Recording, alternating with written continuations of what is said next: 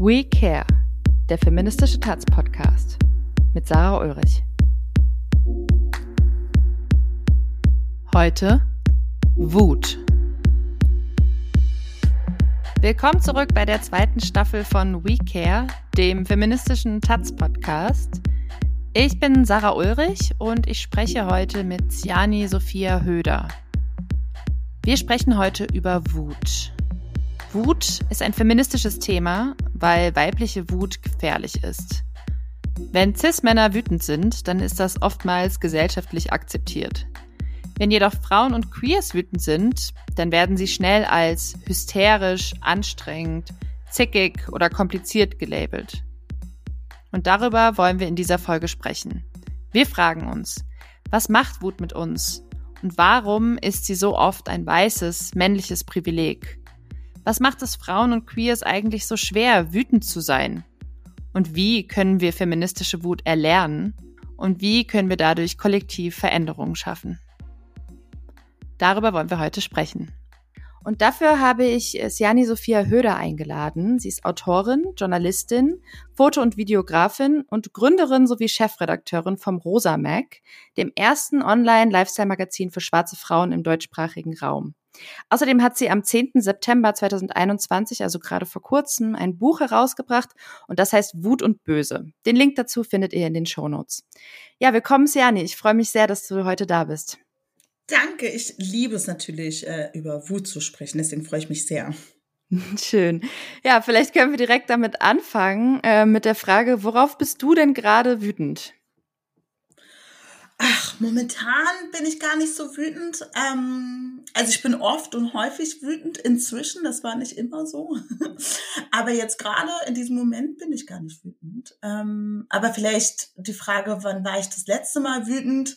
Ähm, das war als ich einen wutentbrannten Kommentar zur Frankfurter Buchmesse geschrieben habe und über äh, die Praktik, dass rechte Verlage dort vor Ort sind und dass die Autorin Jasmina Kunke, eine schwarze Autorin, nicht hingehen konnte, weil sie ähm, ja von Bedrohung betroffen ist, ähm, dass ich wahrnehmen konnte, zur Buchmesse zu gehen und das eh schon viel zu wenig schwarze Perspektiven in der Literatur gibt und das hat mich total wütend gemacht, dass sich alle sehr empört darüber waren.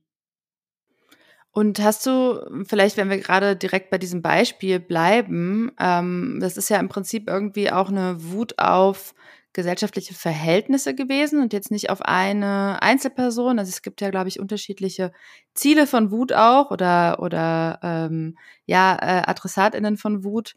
Ähm, also so eine Wut gegen gesellschaftliche Verhältnisse kann ja oft auch, ähm, finde ich, entmutigend sein oder oder ernüchternd sein, eben weil man so das Gefühl hat, man kann damit gar nicht so richtig umgehen und man kann damit da gar nicht so richtig was gegen machen. Was hast du damit gemacht mit dieser Wut? Mm, also ich habe im Prinzip einen Kommentar geschrieben und äh, zum Boykott aufgerufen. Einige Leute haben es boykottiert, viele Leute nicht. Und das ist natürlich im ersten Moment so ein bisschen, ähm, das versetzt schon einen gewissen Dämpfer.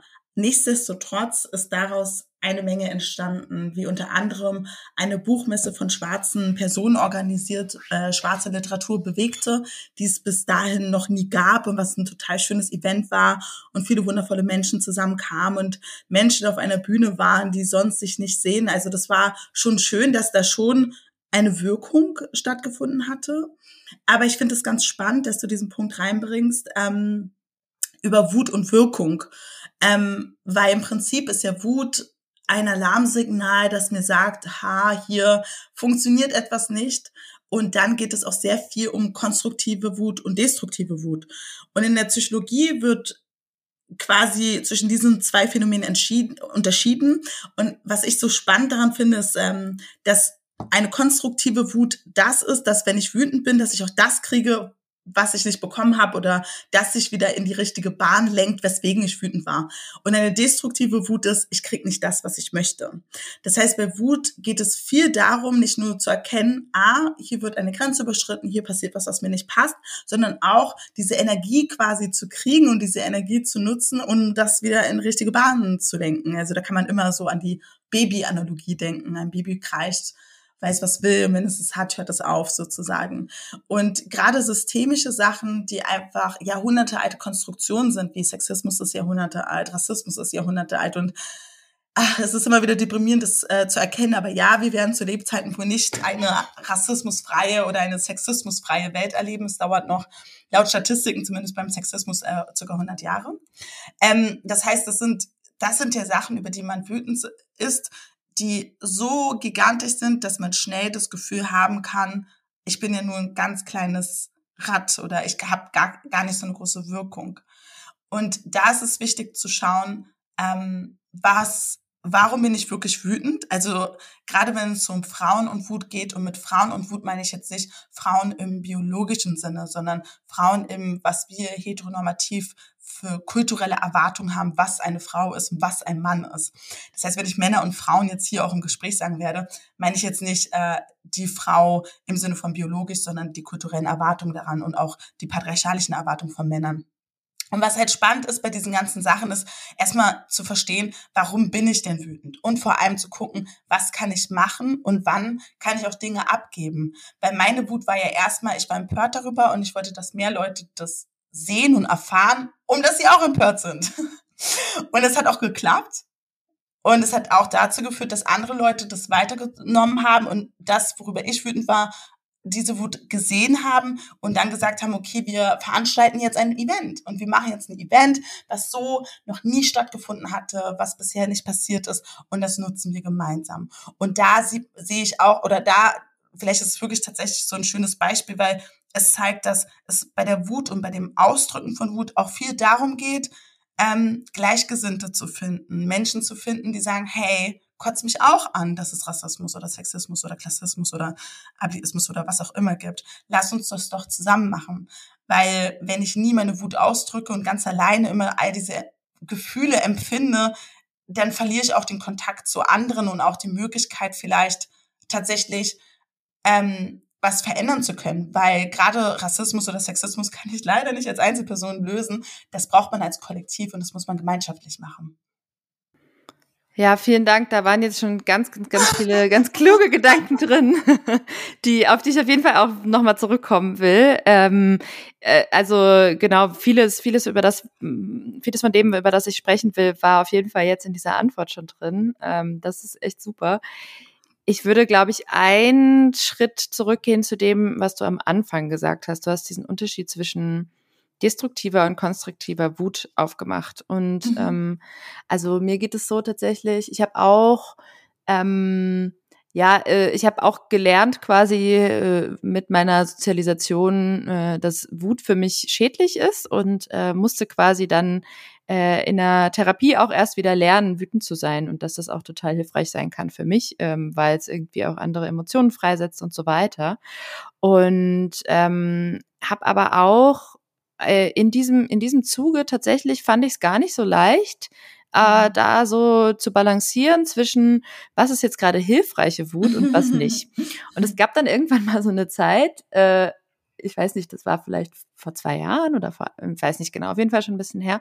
Ähm, ich weiß noch, da lag ich im Bett und war total wütend auf was. Ich weiß nicht mehr mehr was, aber ich war auf jeden Fall total wütend und habe so gegoogelt, weil ich gemerkt habe, das ist eine feministische Wut. Also das ist eine Wut, die irgendwie für mich äh, feministische Ursprünge hat. Also da geht es irgendwie um feministische Ansprüche und das, da macht mich gerade was total wütend. Und ich habe aber gemerkt, ich, mich, mich stresst das gerade total, so wütend zu sein, weil das total anstrengend ist auch. Mhm. Und habe dann gegoogelt, irgendwie sowas wie What to do with feminist anger oder so.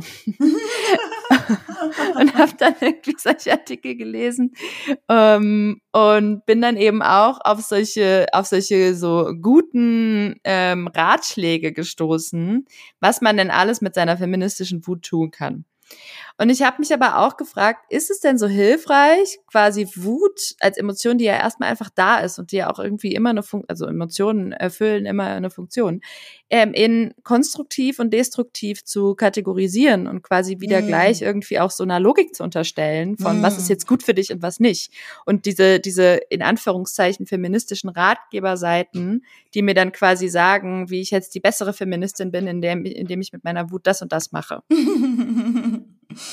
Ist ein total wichtiger Punkt, weil im Prinzip ist ja das größte Problem, was wir mit der Wut haben, das ist, dass sie so ein schlechtes Image hat. Also, dass wir Wut oft als Synonym für Zerstörung oder Gewalt nehmen, wobei es ja eigentlich im Prinzip nur, also nur, Gott sei Dank, ein, ein Alarmsignal ist. Ich fand das auch total spannend, wenn ich mit Frauen über ihre Wut gesprochen habe, dass sie mich oft gefragt haben, ist meine Wut berechtigt? Und da habe ich immer gesagt, das kann ich dir nicht beantworten, das musst du selber wissen. Du musst selber wissen, ist das, was ich jetzt hier empfinde und dass ich laut werde oder dass ich jenes oder dieses tue, berechtigt musst du wissen, weil du selbst sagst und, und, und, und quasi selber ermessen musst, wann was okay ist und wann was nicht okay ist. Das heißt, um wieder zurück zu rudern zu dem, was du gesagt hast, Sarah, ich bin auch voll dabei zu sagen, wir sorgen ja schon dafür, dass wir Wut als eine negative Emotion kategorisieren. Ähm, was ich aber mit dieser konstruktiven und destruktiven Emotion so interessant fand, war, als ich davor auf die Begrifflichkeit konstruktiv und destruktiv gestoßen bin, dachte ich, ah klar, destruktive Wut ist, wenn ich halt so schreie oder irgendwas zerstöre oder wenn ich das nicht nett rüberbringe oder so, ne? Aber konstruktiv und destruktiv bedeutet halt in der Psychologie nur, du kriegst, was du möchtest oder du kriegst nicht, was du möchtest. Und in diesem Kontext würde ich das gar nicht als mh, hm, eine Bewertung empfinden, sondern eher ja eine Feststellung. Kriegst du das oder kriegst du es nicht? Ob das gut oder schlecht ist, steht da gar nicht drinne. Wohingegen unser vielleicht popkulturelles Verständnis von Wut, wie wir das in Filmen und Serien sehen und das grüne Monster, äh, der Hulk, der alles kaputt zerstört und in Rage ist und in Raserei ist und keine Kontrolle hat und Kontrollverlust. Und ähm, ich glaube, dass wir unser unser popkulturelles Verständnis von Wut eine sehr negative ist, also ein sehr negatives Bild ähm, Bild immer wieder darstellt. Also kein anderer Mensch kann bewerten, ob deine Wut richtig oder gut ist. Natürlich kannst du andere Leute verletzen mit deinen Worten, äh, auch in physischer Form. Aber so gesehen ist die Frage, ob deine Wut gut oder schlecht ist, eine total individuelle. Ja, das natürlich macht es natürlich noch mal schwieriger, da richtig. weil, es, keinen super Tipp gibt, so von wegen, ja, ja. du dreimal im Kreis und dann machst du jenes und dieses und dann boxst du zweimal auf den Kissen und dann sieht es so und so aus. Es ist halt so, und das ist witzig, weil das ist die häufigste Frage, so, okay, und wie lerne ich jetzt gut mit meiner Wut umzugehen, so bei Lesungen? Mhm. Und ich so, ja, kann ich dir nicht sagen, das musst du halt selber, du musst ja erstmal verstehen, und das ist ja das, das ist ja nochmal das perfide. Der erste Schritt ist ja erstmal zu realisieren, wann war ich überhaupt wütend? Mhm. Also ich musste mich auch hinsetzen und als ich dieses Buch geschrieben habe, habe ich erstmal realisiert, wie oft ich selbst auch gesagt habe, ich bin traurig statt wütend. Mhm. Oder wie ich es nicht geschafft habe zu sehen, ah, das ist Wut. Weil ich mit Wut immer etwas Unkontrollierbares, ähm, Ausuferndes, ähm, ähm, ähm, ähm, ja, schon was, so eine, so eine Emotion empfunden habe, die nie was Gutes sein kann wohingegen zum Beispiel das Rosa Mac ähm, für mich, also das, das Magazin, das ich gegründet habe, ähm, für mich so ein, so, ein, so, ein, so, ein, so ein Medium war oder, oder ein, ein, ein, eine, eine Tat war, die ich aus purer Wut gemacht habe. Mhm. Und das habe ich zu der Zeit gar nicht so, so formuliert. Wut worüber? Wütend darüber, dass Themen rund um schwarze Flinter, also Flinter, Frauen, Lesben, Inter, nicht-binäre, Trans- und Agender-Personen, dass es gar, also dass sie im medialen Alltag gar nicht dargestellt wurden im Mainstream, aber auch gleichzeitig, wenn sie dargestellt wurden, dass sie sehr stereotypisierend dargestellt wurden, visuell als auch ähm, ähm, von der Formulierung. Und das hat mich total wütend gemacht, dass all diese Themen es hat sich jetzt schon ein bisschen verändert. Also es war vor Black Lives Matter, musste ich immer wieder die Frage beantworten, gibt es denn überhaupt schwarze Menschen in Deutschland? Also da muss ich noch so viel erklären, erklären, erklären. Das wird jetzt so ein bisschen leichter. Da merke ich schon so, ah, okay, es ist jetzt schon im Mainstream so durchgesickert. Antischwarzer Rassismus ist Alltag in Deutschland und ist ganz anders als der in den USA oder in unterschiedlichen afrikanischen Ländern oder in Großbritannien oder Frankreich. Also hier in Deutschland gibt es noch mal eine ganz, ganz andere Form von antischwarzer Rassismus. Das ist schon klar, aber davor gab es überhaupt keinen, also überhaupt keine Awareness, überhaupt kein Bedürfnis, ähm, Themen, Texte an schwarze Menschen bei der Aufarbeitung oder bei der bei der Bebilderung oder bei der Themenwahl überhaupt mitzudenken. So gar nicht, überhaupt nicht. Und das hat mich total wütend gemacht. Und Wut war da schon ein wichtiges Instrument, um das ich wirklich auch nach vorne gehe. Also das muss man ja auch sagen, dass so, dass die Trauer bei Frauen immer so belohnt wird, ist halt total faszinierend, weil Trauer ist halt so lähmend und mhm. ähm, süß. und ähm, überhaupt nicht kompliziert, sondern irgendwie, ne, also das ist so eine ganz, ganz, also es ist eine belähmende Emotion, wohingegen Wut so als egoistisch, als, als, als, ja, als egoistisch wahrgenommen wird. Und das ist natürlich dann so eine kathartische Realisierung, so, ah, okay, Wut kann schon ähm, gechannelt ziemlich gut sein für mich war Schreiben ein Weg, ein logischer Weg für mich, weil ich immer geschrieben hatte. Und ich schreibe auch die besten Kommentare, wenn ich wütend bin. also man muss ja erstmal gucken, warum bin ich wütend, also wann war ich wütend, also wie sieht meine Wut aus, wie manifestiert sie sich, warum bin ich wütend und dann zu gucken, so, okay, was kann ich tun, um dass es sich gut anfühlt, um dass ich das rauslasse. Die andere Person sagt vielleicht, oh, ich tanze. Ich kann das viel, viel besser in Bewegung rauslassen. Oder die andere Person sagt, nee, ich ähm, mache irre tolle Filme und Videos. Oder die andere sagt, ich bin so toll in Excel-Tabellen, weil ich jetzt nur so künstlerisch sage. Kann ja sein, dass es jemand gibt, der sagt, nein, Exit-Tabellen sind ja. ähm, Aber man muss, also es, es, geht ja wirklich darum, so die Wut rauszulassen und die nicht mehr nach innen zu richten. Mhm. Aber genau das ist halt, finde ich, ähm, nochmal zurück, das ist das Schwierige, weil es ist ja tatsächlich, wird ja gesellschaftlich gerade von Frauen und Queers erwartet, eben, mhm. ähm, dass, dass man nicht wütend ist. Also ich, ähm, ich würde sagen, ich habe, äh, habe ich eben schon angedeutet, in den letzten Jahren auf jeden Fall einen Prozess Prozess hin, äh, dahingehend äh, durchgemacht, dass ich gelernt habe, wütend zu sein. Aber ich habe auch gemerkt, dass das Leute total vor den Kopf stößt und dass Leute damit mhm. echt nicht gut mhm. umgehen können und dass meine Wut ähm, nicht so akzeptiert ist wie meine Traurigkeit oder wie meine Verletztheit oder wie auch immer.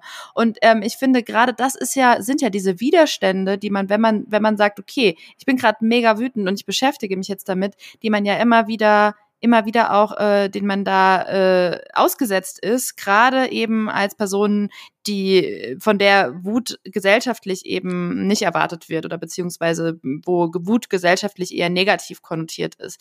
Und mhm. das ist ja, mhm. also ähm, gegen diese Widerstände erstmal anzukommen und zu sagen, nein, ich, ich finde es okay, dass ich jetzt gerade wütend bin, auch wenn die Gesellschaft oder äh, Person XY oder mehrere Personen gerade von mir eigentlich was anderes wollen, das ist ja noch mal eine größere Hürde. Mhm. Und das ist halt auch ein totales Privileg, das müssen wir auch sagen. Ne? Also ja. die Entscheidung zu treffen, mir ist es egal, wie Leute um mich herum denken es hat extrem viel mit Macht zu tun. Also quasi mein, mein Buch ist jetzt nicht so, also ich habe das Buch jetzt nicht geschrieben, um zu sagen, okay, Ladies, geht raus da und seid wütend und alles ist gegessen. So, äh, ganz im Gegenteil. Ich sag, nein. Studien, Statistiken zeigen, wenn Frauen öffentlich ausrasten, werden sie jetzt charakterschwach und als unprofessionell angesehen. Das ist Fakt. Wenn eine Frau öffentlich ausrastet, wird ihre Person angegriffen. Es wird sich gar nicht mehr mhm. auf ihren Inhalt fokussiert. Das ist ein Umstand, der zeigt, wie ungleichberechtigt unsere Gesellschaft nur in Bezug auf Race, äh, äh, auf Gender ist sozusagen. Und das ist auch eine Entscheidung, die jede Frau für sich treffen muss. Also ich habe ja auch nach WutvorbilderInnen gesucht und habe dann mhm. festgestellt, okay, die Leute, die sich als wütend bezeichnet haben, so Audrey Lorde oder Angela Davis, haben das denn so ganz eloquent in einem tollen Essay gemacht. die geschrieben so, ja. ich bin wütend und, und haben so eine fette Abhandlung geschrieben. Ich war so, wow, okay, cool, sie ist wütend, aber wie cool, ne? Also, ja. und das ist natürlich, das ist natürlich, also sie haben ja immerhin geschrieben, dass sie wütend sind, also immerhin. Aber es ist natürlich eine Form von Schutz. Und deswegen gibt es ja auch diesen, diesen Wutraum. Also ich habe so einen Wutraum quasi im Buch beschrieben, wo man 150 Euro zahlt, ja. Heavy Metal Musik hört und ja. alles zerstören kann. Und mit 70 Prozent sind Frauen halt die beliebteste Kundinnengruppe. Und ja. das macht total Sinn. Ich habe auch ganz früh gelernt, ich darf nicht öffentlich ausrasten. Nee, das mache ich Vor allem nicht laut sein. Laut sein darf man sowieso erst recht gar nicht. Oder auch so schnippig sein oder so. Ne? Ja. Also, also selbst wenn man nicht schreit oder brüllt, also auch alles drumherum. Also es ist eine unfassbare, krasse, intensive Gratwanderung, sich in solchen Positionen, in solchen Räumen so hin und her zu bewegen. Du musst Grenzen aufziehen. Du darfst aber nicht zu sehr und zu arg und zu stark sein. Also es ist, es ist wirklich unfassbar energiekonsumierend. Es ist so, so anstrengend. Ja, man muss sich das ja mal vorstellen, ne? Also wir alle kennen wahrscheinlich das Gefühl, wenn wir gerade mega wütend sind. Und mir geht es dann auch so, dass ich dann so richtig, ich krall dann so meine meine Finger so in die in die Faust rein quasi. Oder äh, also so man man hat irgendwie so eine ganz krasse, wie du gerade auch gesagt hast, Energie und irgendwie mhm. Kraft vielleicht will man schreien und es gibt ja dann auch irgendwie Leute, die in ihr Kissen schreien und so oder äh, man will irgendwie irgendwo draufhauen. Boxen machen ja auch ganz viele, um ihre Wut zu kanalisieren. Ne? Es gibt ja auch viele feministische Boxvereine inzwischen und ähm, also so eine, so eine, das setzt ja wirklich eine enorme Kraft in einem frei. Und wenn man sich mal mhm. überlegt, dass man diese ganze Kraft nirgendwohin kanalisiert, nirgendwohin mhm. rauslässt, was das auch für eine, für eine selbstzerstörerische Macht hat. Weil es bleibt ja alles in einem drin. Ja. Und ich glaube, du, du äh, in dem Buch ähm, hast du auch quasi äh, äh, davon gesprochen, Autoaggression als Kanal für internalisierte Wut. Also, dass man quasi das gegen sich selbst richtet. Ja. Und das ist ja total krass. Also, wie, wie, ähm, wie gewaltvoll das dann auch eigentlich gegen einen selbst ist, wenn man diese Wut nicht rauslässt. Absolut. Also es gibt ja auch unfassbar viele Studien und Statistiken, die zeigen, was die Folgen von internalisierter Wut ist. Also Essstörungen, Selbstverletzungen, Kopfschmerzen, ein mangelndes Selbstwertgefühl, erhöhte Angstzustände, Burnout, Depressionen. Also die Liste ist immens, die ist total lang. Und das ist ja halt auch so ein, so eine eine unfassbare Energie, die man da reinpacken muss. Erstens wütend zu sein, sich denn so runterzuschaukeln, dennoch irgendwie nett und annehmbar dabei zu bleiben und ja. das ist total krass irre. Das ist so energiekonsumiert und das ist ja das Faszinierende, dass auch ich natürlich meine Prozesse hatte, wo ich dachte, okay, wann war ich wütend und festgestellt habe, oh, wenn ich wütend war, war ich so wütend auf mich im Nachhinein, dass ich dachte, Mist, dass du die Kontrolle verloren hast und so weiter und so fort. Das nächste Mal musst du mehr essen, schlafen, Sex haben, was auch immer. Also all diese Narrative von wegen, ja, dies, die Person ist selbst schuld. Sie konnte mm. sich halt nicht mhm. kontrollieren. So, ne? Krass, ja. Also ich habe das auch total internalisiert und habe dann überlegt, okay, wie kann ich das nächste Mal sachlicher, neutraler, professioneller wirken? Und in dem Moment ist dann auch total verloren gegangen, dass es ja einen Grund gab, warum ich wütend war. Das ist natürlich ein total interessantes Narrativ ist zu sagen, nur die Leute, die immer cool bleiben, sollten die Hoheit haben, über Dinge zu bestimmen. Aber wer bleibt in Sachen cool? Die Personen, die nicht davon betroffen oder unberührt sind. Mhm. Wut hat unfassbar viel mit Macht und Wert zu tun. Also, dass es Konzepte gibt wie die hysterische Frau, PMS, hahaha, sind natürlich alles Konzepte, damit Frauen nicht wütend sind. Weil Frauen mhm. haben eine Menge Gründe, wütend zu sein. Also extrem ja. viele Sachen. Immer noch werden Frauen schlechter bezahlt. Frauen sind diejenigen, die am meisten in Care-Berufen sind. Ähm, Frauen, jede dritte Frau ist von von physischer und oder sexualisierter Gewalt betroffen und und und die Liste ist gigantisch. Wenn wir uns angucken, dass wir immer noch in einer Welt leben, wo jede dritte Frau in ihrem Leben von sexualisierter Gewalt betroffen ist, das ist total irre. Also und da stellt sich natürlich die Frage, warum hat man das Bedürfnis, Frauen ihre Wut abzusprechen? Ich will jetzt nicht sagen, dass die Lösung ne, für diese Probleme sind, dass Frauen wütend sein können, aber andersherum gefragt, warum sind nicht die andere, warum ist nicht die andere Hälfte der Bevölkerung rasend, dass das immer noch Alltag ist? Also Menschen stellvertretend für andere Menschen. Also mhm. warum sind wir nicht stellvertretend wütend darüber, dass Menschen vor den EU-Grenzen äh, sterben? Warum sind nicht Tausende, Millionen von Menschen auf der Straße und sagen, oh mein Gott, da sterben Menschen vor der Tür. Und wenn wir uns die ganzen feministischen Sachen so anschauen, es gibt natürlich, es, da ist schon, es ist schon, es ist schon was passiert. Es hat sich ja schon was verändert. Aber trotzdem gibt es viele andere Sachen, wo wir sehen, da verändert sich gar nichts. Und eigentlich ist es ganz schlimm. Warum sind die Leute mhm. nicht wütend darüber? Ja, das ist tatsächlich echt eine gute Frage, aber du hast sie auch eigentlich schon beantwortet, nämlich äh, die Privilegien. Und äh, sobald man selbst nicht betroffen ist, äh, ist es irgendwie der Weg zur Wut quasi weiter. Ja. Also Menschen sind vor allem wütend über das, wo, wovon sie betroffen sind. Ja. ja. Und dann hat es halt, ne, und die Wut bringt ja überhaupt nichts, wenn ich keine Macht habe. Oder ja. wenn ich die gar nicht nutzen kann. Sondern ist sogar dann wieder destruktiv für einen genau. selbst, ja. ja. Mhm. Und das ist halt so perfide. Also ich habe ein Kapitel, wo ich über ähm, Diskriminierung und auch die Verknusperung von unterschiedlichen Diskriminierungsformen schreibe. Und es ist halt auch schwierig zu sagen Frauen, weil Frauen sind nicht nur Frauen, Frauen sind akademische Frauen, arbeitende Frauen, ähm, Frauen sind queer, cis, hetero. Also wir haben ja immer so viele Identitätshierarchien. Und was ich so spannend fand, war, also es gibt eine gesetzte Norm und je weiter ich von dieser konstruierten Norm abweiche, desto mehr Reibung habe ich im Alltag, desto mehr merke ich so, wow, ne, also diese, dieses Restaurant hat keine Rampe, um dass ich da essen gehen kann. Oder der Fotograf macht keine Fotos und denkt bei der Beleuchtung an schwarze Menschen. Also desto mehr Dinge erlebe ich, wo ich merke, aha, diese Welt ist nicht für mich konstruiert und ich erlebe Reibung bis hin zu Ausgrenzungserfahrung oder Gewalt.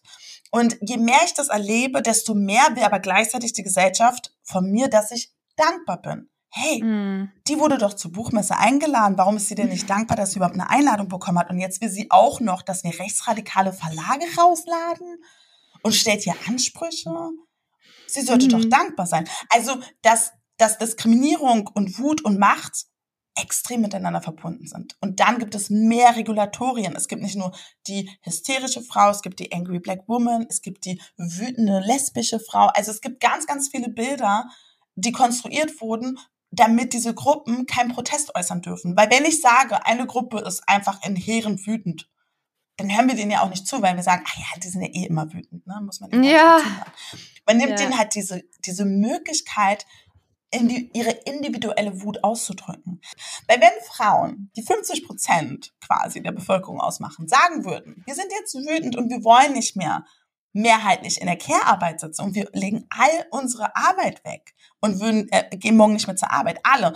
Wenn die alle ihre Arbeit niederlegen würden, weil Frauen in Frauenberufen weniger Geld verdienen als Männer in Männerberufen, dann würde sich eine Menge verändern. Und das wäre ärgerlich, weil unsere Welt wie sie jetzt konstruiert ist, funktioniert aktuell für eine Gruppe von Leuten nur, indem unterschiedliche Gruppen ungleich behandelt werden, indem ArbeiterInnen unter dem Mindestlohn Geld kriegen, indem Frauen Care-Arbeit machen, billiger, nicht nur beruflich, sondern auch Kinder großziehen und es nett machen sollen, weil sie sind ja Frauen, sie machen das total gerne.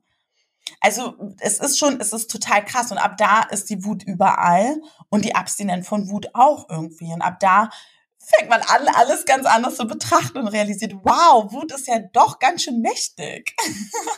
Ja, total. Und auch eben genau ähm, äh, so diese, also was du gerade alles beschrieben hast, ähm, Frauen, die das ausdrücken, oder ja. ähm, Frauen und Queers, die das ausdrücken und die äh, versuchen, das quasi zu adressieren, je nachdem, welche gesellschaftliche Position sie haben, also da kommt man auch wieder zu der Macht, ähm, werden ja. sie auch total gelabelt, nämlich, äh, dass sie irgendwelche anderen Sachen sind, aber eben nicht ihre Wut als ja. berechtigt anerkannt. Und da würde ich gerne ähm, jetzt äh, einmal in dein Buch schauen, ähm, nämlich zu dem ja, äh, zu dem wutlosen Lexikon eine Liste an Wörtern, äh, ich zitiere jetzt dich aus deinem Buch, eine Liste an Wörtern, die ich und viele weitere Frauen in diesem Buch bereits hören mussten, sobald wir wütend waren. Und ich würde äh, gerne diese Liste an Wörtern einmal vorlesen, mhm. äh, weil ich glaube, dass viele von den Zuhörenden ähm, hier dieses Podcast sich wahrscheinlich damit äh, identifizieren können mhm. und das ein oder andere Wort vielleicht auch schon mal entgegengebracht bekommen haben, wenn sie wütend waren. Magst du mhm. anfangen? Gerne. Hysterisch. Anstrengend. Unneutral. Emotional. Sensibel. Empfindlich. Eine Furie. Paranoid. Unprofessionell. Zicke. Bitch. Psycho. Gestört. Kompliziert. Nörglerin. Schlampe. Verrückt. Schwierig. Explosiv. Unsachlich. Temperamentvoll. Exzentrisch. Theatralisch. Ungefickt. Angespannt. Übertrieben. Aggressiv. Unkontrolliert. Irrational. Toxisch. Gruselig. Furchteinflößend aufbrausend, Spießerin, unentspannt, problematisch, cholerisch, unbeherrscht, sensibel. Ja, ich würde äh, zu dieser Liste noch ergänzen eine Sache, die vielleicht auch äh, in anderen Wörtern sich schon wiederfindet, die äh, aber mir auf jeden Fall schon vorgeworfen wurde, nämlich dominant. ja. Das stimmt. Ja, ja, wütende Frauen, die quasi dann auch ihre Wut äußern, denen dann Dominanz vorgeworfen wird. Das stimmt.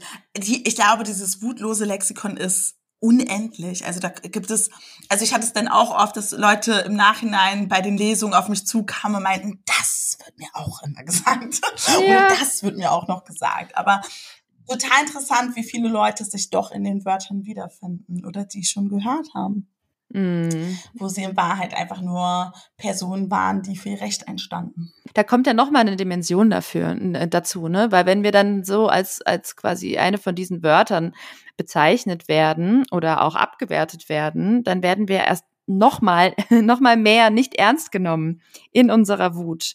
Und das macht uns ja noch viel, viel, viel wütender. Und ich finde, da merkt man an, in diesem, an diesem, äh, an dieser Dynamik merkt man nämlich, dass Wut mit einem anderen Gefühl, oder mir geht es auf jeden Fall so, dass Wut mit einem anderen Gefühl ganz arg verknüpft ist. Und bei mir ist das Hilflosigkeit dass ich das Gefühl mhm. habe, warum hörst du mich nicht? Also im Sinne von, mhm. oder warum hört ihr mich nicht? Oder warum ist es gesellschaftlich nicht gehört? Ne? Also das ist ja, hat ja mhm. viele Ebenen. Aber im Sinne von, ähm, warum werde ich da nicht ernst genommen? Und ich finde, äh, dass, dass das äh, eigentlich so ein ganz gutes Beispiel dafür ist, dass Wut häufig mit anderen äh, Gefühlen auch verknüpft ist oder auch Vorbote von anderen Gefühlen ist. Und es hat, ist eben ganz viel Arbeit, da überhaupt auch ranzukommen, also zu gucken, was, was ist da eigentlich noch für ein Gefühl dahinter? Also oftmals ist es eben entweder eine Hilflosigkeit oder auch mhm. ein Verletztsein ähm, ah. oder genau äh, Traurig sein hatten wir eben auch schon. Ich glaube auch, dass Wut tatsächlich auch äh, äh, bedeuten kann, traurig zu sein. Wobei ich glaube, da ist es wahrscheinlich nochmal die Überlagerung nochmal anders, eher andersrum, dass häufig Traurigkeit so ein mhm. Deckmantel für Wut ist.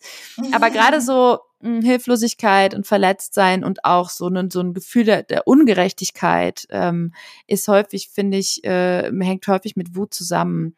Ähm, hast du hast du Tipps oder irgendwie also klar du hast schon gesagt du kannst nicht äh, individuell den Leuten Tipps geben was jetzt wie sie mit ihrer Wut gehen, äh, umgehen können aber vielleicht hast du ja trotzdem Erfahrungen wie wie das wie das geht quasi da so ranzukommen mhm. worum geht's hier eigentlich um welches Gefühl geht's hier mhm. eigentlich oder um welche ähm, gesellschaftliche ähm, Machtverhältnisse geht's hier eigentlich? Oder mhm. genau, was ist, also wie, wie, wie kommst du an sowas ran, wenn du irgendwie so ein Gefühl merkst?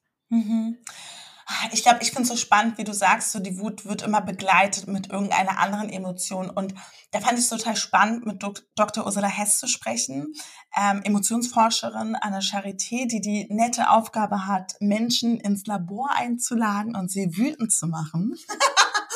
und dann zu gucken, wie sie das ist ja ein geiler Job. Geiler Job. Ja, ich ja. habe auch so einige Leute, die ich da gerne reinschicken möchte. ähm, und, wo ich denke, oh, so ähm, genau, und was interessant ist, ist, dass sie einerseits sagt, ähm, was sie so interessant findet, ist, dass oft in so in, in Populärwissenschaften oder so in der, im Mainstream gerne über dieses Bild oder mit diesem Bild von dem kochenden, überbrodenden Topf so gesprochen wird. So so dieses, irgendwann konnte ich nicht mehr, dann wurde ich wütend so. Also, dass es sich so wie die Übersprungshandlung teilweise anfühlt, als etwas, was man, was unkontrollierbares, was in alle Seiten in Richtungen spritzt.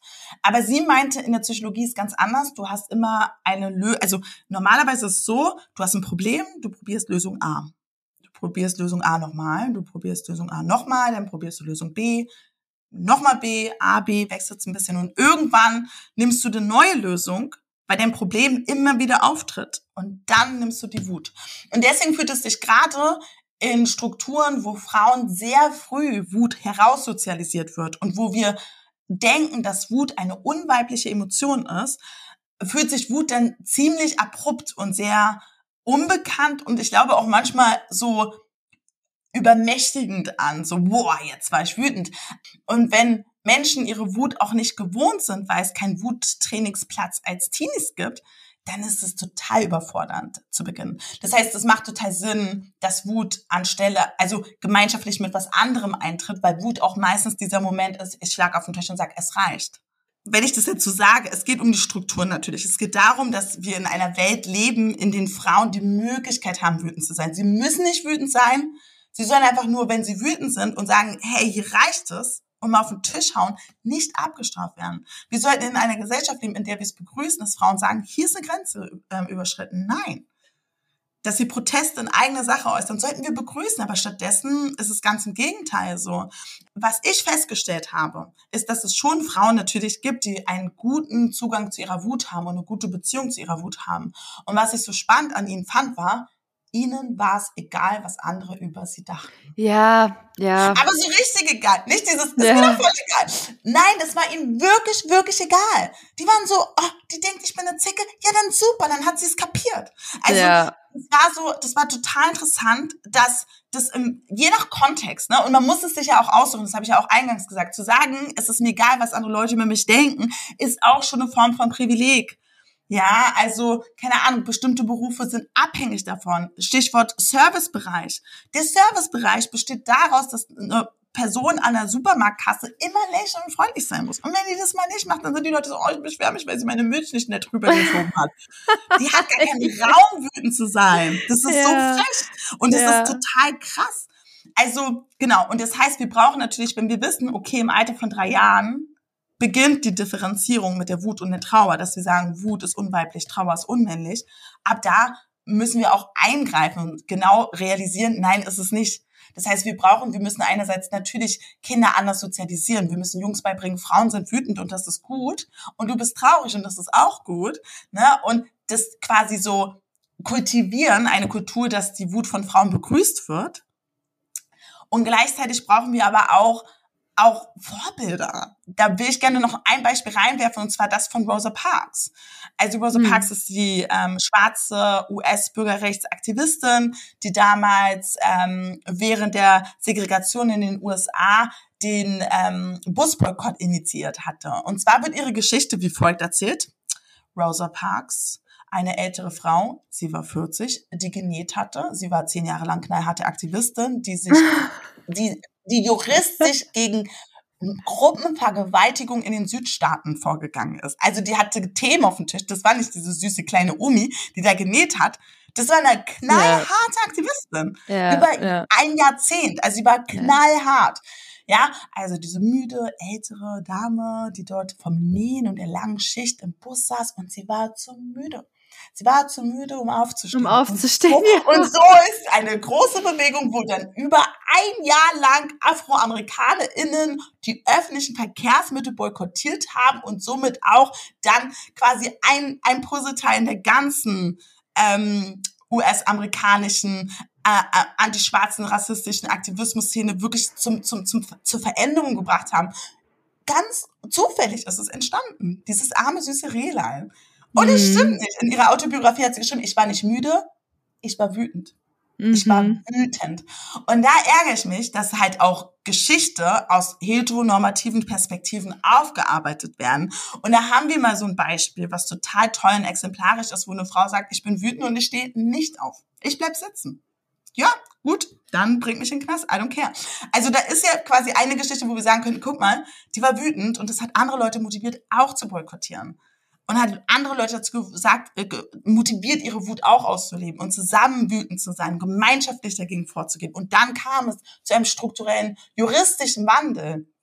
Aber das wird mhm. uns auch genommen und das ist dann schon sehr frustrierend. Das heißt, ja. wir brauchen einerseits eine bessere Sozialisierung, wir brauchen auch Geschichten, die uns, die bejahen, die motivieren, die Kraft geben. Und natürlich, es ist so eine Wechselwirkung. Wenn mehr Frauen in machtpolitischen, in machtpolitischen Positionen wären, dann würden sie auch öffentlich häufiger auf den Tisch hauen und dann würden wir es als normal empfinden und dann wäre es kein Problem mehr. Also es ist schon, es hat viel mit Gleichberechtigung zu tun. Würden wir wahrlich in einer gleichberechtigten Gesellschaft leben, würden wir es überhaupt nicht weird finden, wenn eine Frau sagt, nee, Freundchen, gar nicht so mit mir. Wir würden ja. es als normal empfinden. Also wir sehen daran, wir sind noch nicht so weit. Mhm. Aber das ist echt ein cooles Beispiel mit Rosa Parks auf jeden Fall. Und auch so, was du sagst, äh, was du am Anfang gesagt hast, so diese, diese ähm, VorbilderInnen, die irgendwie sagen, ja, dann bin ich halt eine Zicke. I don't care mhm. and I really don't care. Mhm. Oh mein Gott, was, wie geil. Also ich würde mir so wünschen, wirklich zu denken, ist mir doch egal, was andere über mich denken, wenn ich jetzt sage, was ich scheiße finde.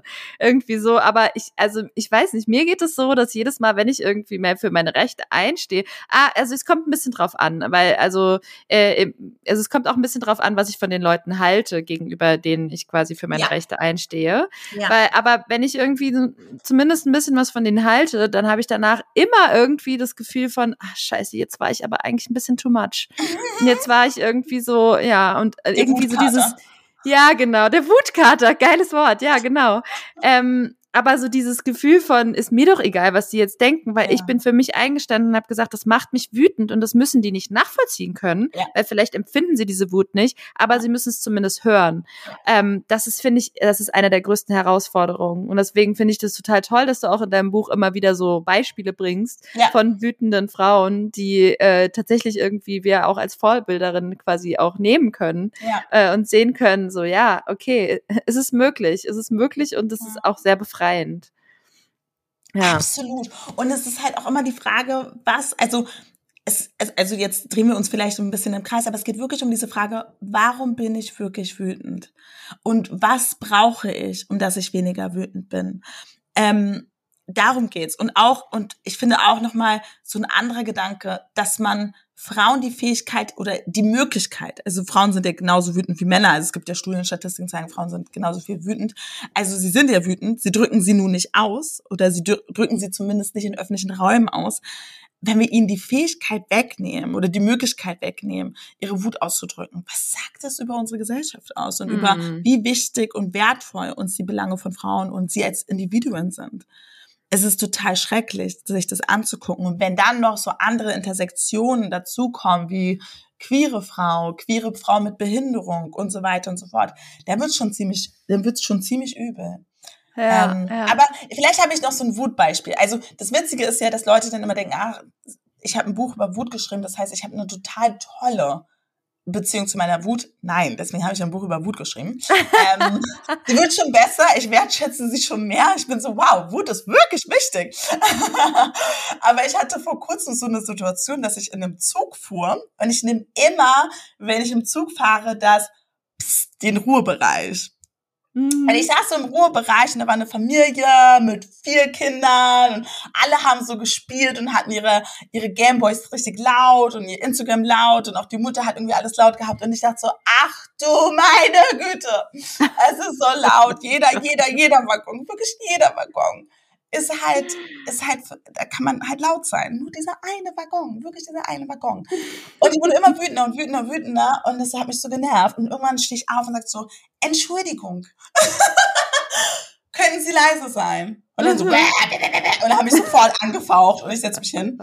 So, es war wieder wütend, äh, war wieder laut und ich habe mich wieder aufgestellt, war so, okay, das ist der einzige Waggon, in dem Sie ruhig sein müssen wenn sie woanders sein, sie können auch sich woanders hinsetzen und dann können sie ganz laut weiterspielen und, und so weitermachen. Aber ich muss mich hier konzentrieren, ich muss hier einen Text schreiben, weil ich schreibe gut Texte in der Bahn. Zumindest, wenn es ruhig ist. Ja, und, ja. Und die haben mich wieder angemeckert. Aber dann wurden sie ruhiger. Und dann war es ganz ruhig. Und dann dachte ich, die können mich nicht leiden. Aber ich war wütend, weil ich es ruhig haben wollte und ich habe gekriegt, was ich wollte. Ja, das war so mein ja. Beispiel, wo ich gemerkt habe, es ist es ist liberalisierend natürlich zu sagen, mir ist es egal, was andere Leute von mir halten. Weil dann hat man auf jeden Fall viel, viel mehr Macht. Man hat halt mehr Macht zu sagen, okay, ich hau jetzt auf den Tisch und sag, seid mal bitte leiser. Und stehe für hm. mein Recht ein und stehe für meine eigenen Bedürfnisse ein. Also es hat viel auch mit Selbstwert zu tun. So, wie wertvoll bin ich mir selber, anstelle, dass ich hier eine friedliche Situation habe, vermeintlich, oder dass alles okay ist. Also wie wertvoll sind mir meine Bedürfnisse, meine Belange, um dass ich sage, okay, nö, ich stehe jetzt hier auf. Ja. Ist mir doch egal, dass sie mich nicht leiden können. Ich will ja. Ruhe. Punkt. Ja.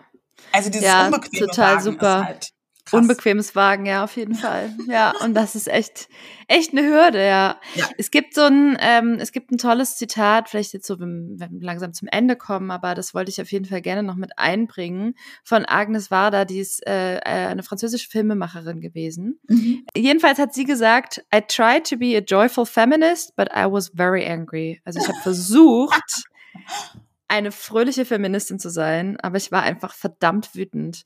Und ich liebe dieses Zitat, weil ich, I feel it a lot. Also mir geht's ganz oft so, dass ich auch so denke, ja, ich versuche wirklich irgendwie richtig irgendwie toll im Feminismus und irgendwie so, also caring für meine Friends zu sein und irgendwie Feminismus so als empowernd zu begreifen und die tollen Seiten herauszustellen der Solidarität, feministischen Solidarität und so weiter. Aber ich bin so oft einfach so wütend.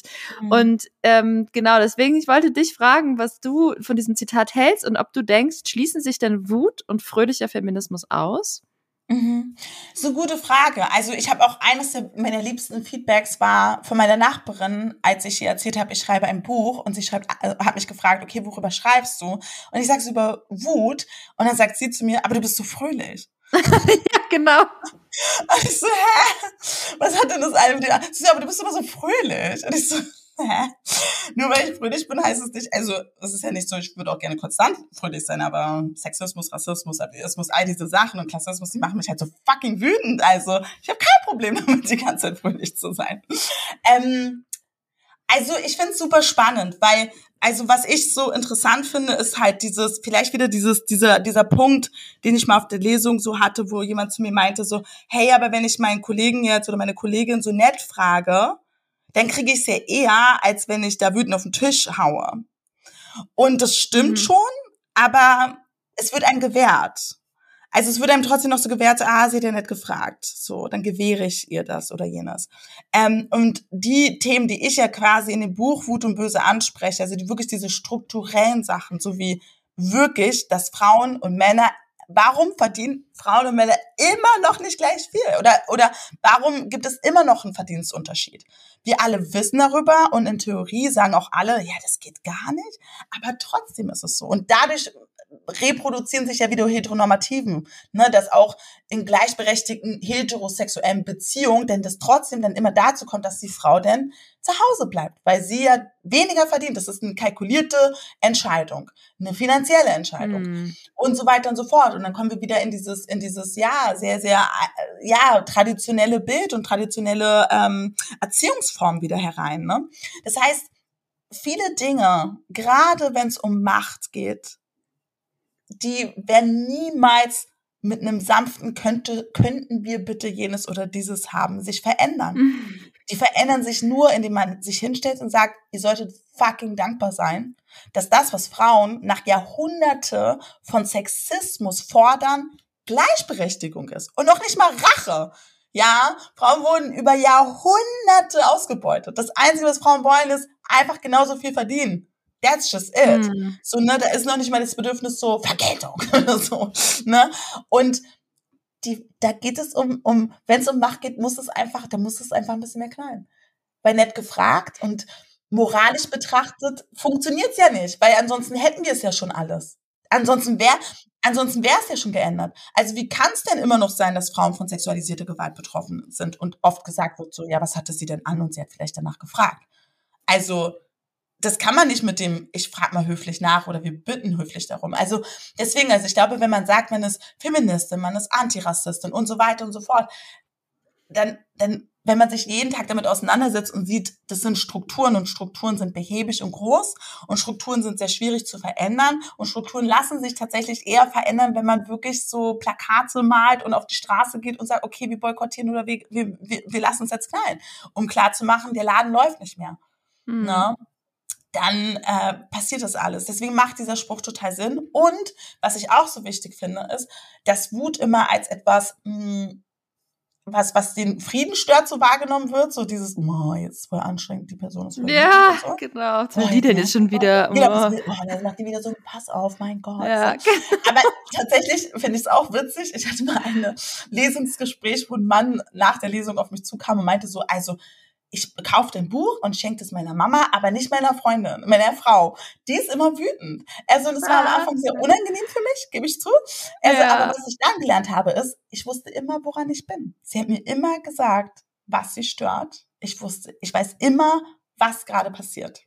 Was sie hm. stört, was irgendwie Thema ist. Wir sind dadurch kommunikativ, sind wir, also unsere Kommunikation funktioniert. Weil sie ja. mir alles wirklich alles vor die Füße wirft, hat er dann gesagt.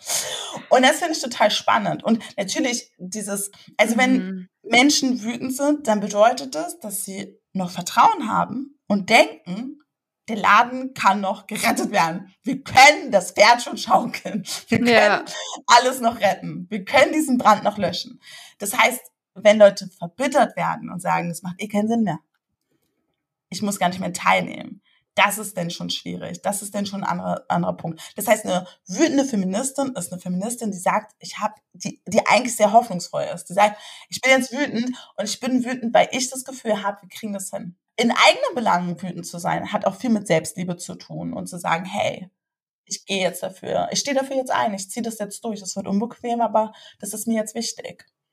Hm, stimmt, das ist äh, ja, das ist auf jeden Fall, das finde ich total gut, irgendwie das so zu denken, ähm, zu sagen, ja, äh, eine Feministin ist eine Feministin, die noch Hoffnung auf Veränderung hat irgendwie auch und die irgendwie noch äh, Energie auch in, in Veränderung steckt, ja. Einmal, ich würde zum Abschluss einmal den Bogen spannen zu dem, was du am Anfang gesagt hast. Du hast das, das Beispiel mit der Buchmesse und Jasmina Kunke ähm, angebracht und du hattest von ähm, einem kollektiven Prozess auch gesprochen und von kollektiver Wut. Und damit würde ich gerne abschließen, nämlich ähm, wir haben jetzt auch viel darüber gesprochen, quasi, was macht Wut individuell mit einer Person und ähm, wie, wie gehen wir individuell auch damit um, welche Gefühle hängen damit zusammen. Und auch, dass wir Wut eben gerade äh, als Frauen und Queers oft verstecken. Und es ist tatsächlich so, dass wir Wut, wenn wir sie haben, also bis, bis wir dahin kommen, dass wir sie öffentlich zeigen, äh, muss ja wirklich einiges passieren. Darüber haben wir auch gesprochen, dass es total, total die schönen ähm, Vorbilder sind irgendwie, die diese Wut auch öffentlich zeigen. Aber eben häufig ist Wut was, was wir im stillen Kämmerchen verhandeln. Und mhm. es kann aber, was wir eben von dir jetzt auch gelernt haben, total progressiv sein, auch mhm. Wut quasi kollektiv zu verhandeln. Und damit eben, wie gesagt, den Bogen nochmal zum Anfang, weil du da dieses schöne Beispiel der kollektiven Wut eben auch äh, beschrieben hast.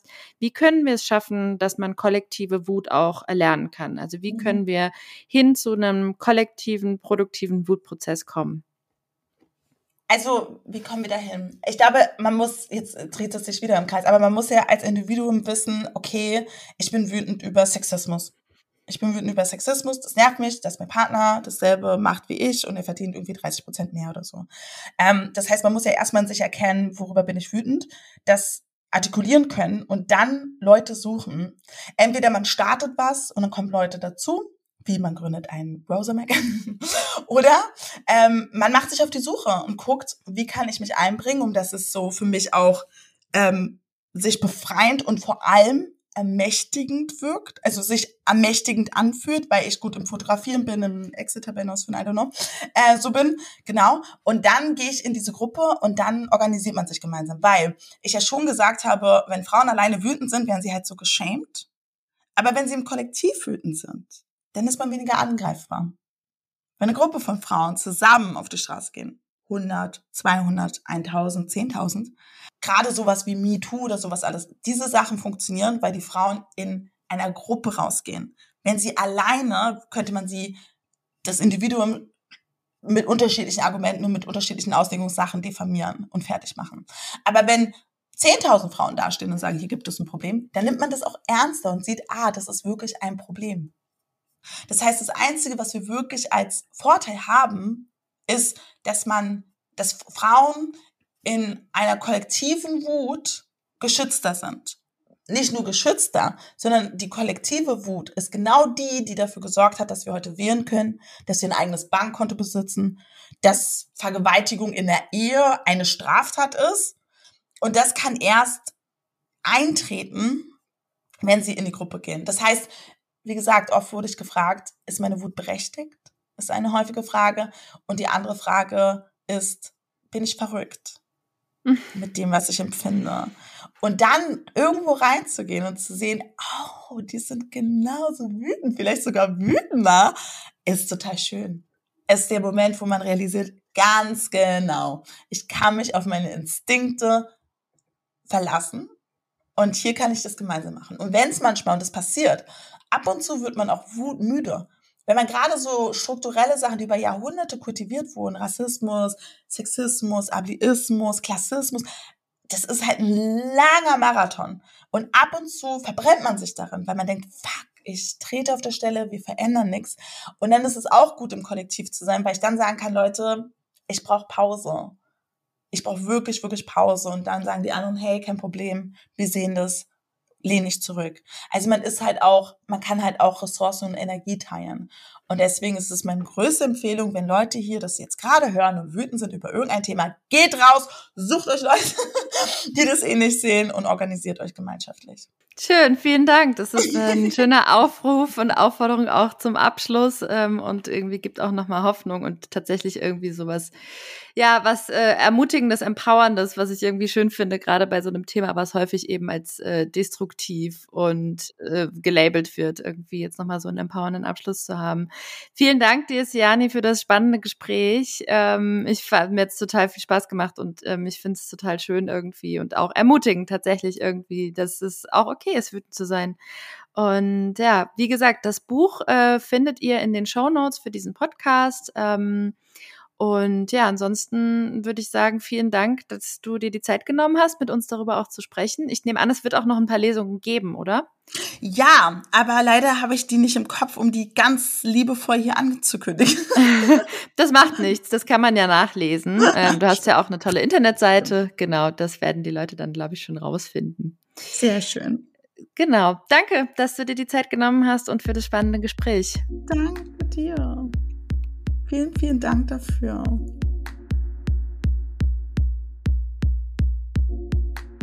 Danke auch an euch fürs Zuhören. Ich hoffe, ihr habt eine kleine Anleitung zum Wütendsein mitnehmen können.